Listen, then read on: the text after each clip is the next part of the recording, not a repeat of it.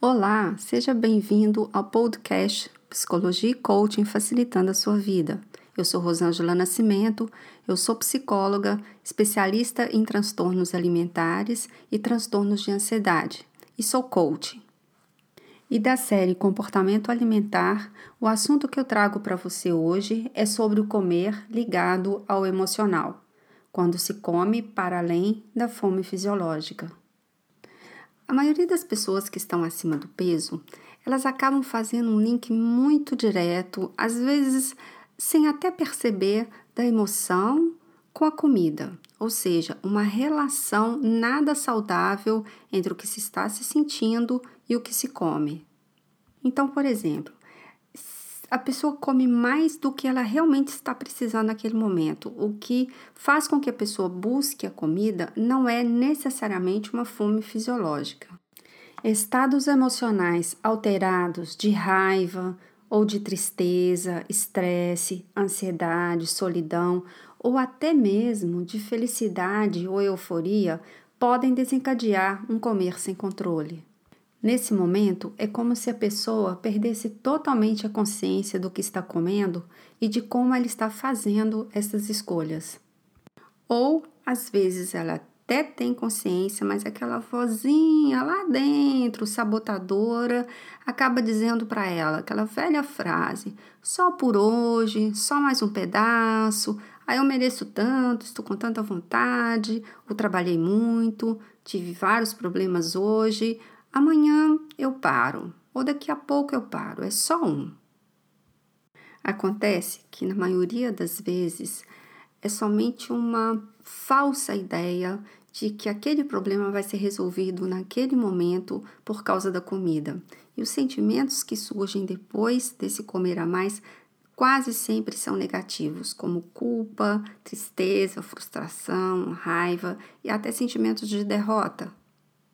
Ou seja, é quase uma relação de amor e ódio.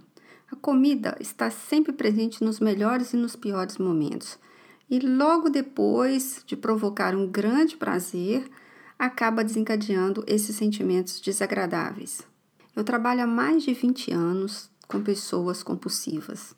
E o repertório dos motivos, entre aspas, que levam uma pessoa a comer a mais são inúmeros. Por exemplo, fome na infância, fartura na casa dos pais, genética, ninguém coopera e come na minha frente, não tenho tempo de preparar minha comida, Sempre tem guloseimas no trabalho, na escola, fica difícil resistir. Minha família come muito, todos estão acima, acima do peso. Não posso recusar comida. Minha mãe me ensinou a não jogar comida fora. Afinal, o mundo passa fome. Estou sempre com pressa e preciso comer rápido. Minha funcionária fez aquele bolo que eu adoro. Como recusar isso? Minha mãe preparou a comida com carinho e para mim. Meu marido me deu chocolate de presente. Não posso fazer essa desfeita. Vocês reconhecem isso que eu estou dizendo?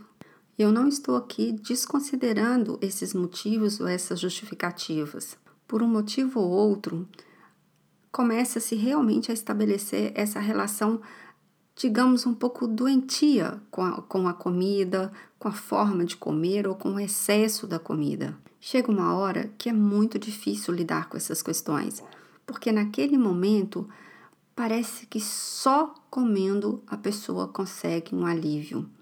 O prazer de comer naquele momento é muito maior do que qualquer sentimento ruim que ela vai experimentar depois. Eu tenho relatos eh, de clientes meus que dizem que parece que são tomados por verdadeiros monstros, que a pessoa perde completamente o controle e quando ela para, ela aí sim ela vai ver o que foi que ela fez. E aí vem o que eu já relatei dos sentimentos desagradáveis. Sabemos que não é tão fácil lidar com isso, não é mesmo? Quantas dietas você já fez acreditando que somente comendo de forma mais saudável te ajudaria a controlar a compulsão? E quantas dietas malucas você já experimentou? Na maioria das vezes, precisa-se de um acompanhamento psicológico especializado para você aprender a se conhecer melhor, entender suas crenças, seus pensamentos sabotadores que ficam ali no seu ouvido, te impedindo de fazer a mudança, trabalhar a questão da autoimagem, da autoaceitação. Muitas vezes é um trabalho longo, com recaídas, com erros, com acertos, mas que, se levado a sério, vale muito a pena. Bem, sabemos que dicas não vão resolver problemas de compulsão, mas em alguns momentos podem ajudar um pouco. Então vamos lá. Quando vier a fome ou a vontade de comer, pare. Respire profundamente algumas vezes. Isso vai te ajudar a entrar em contato com você mesma. Então pense: eu estou realmente com fome?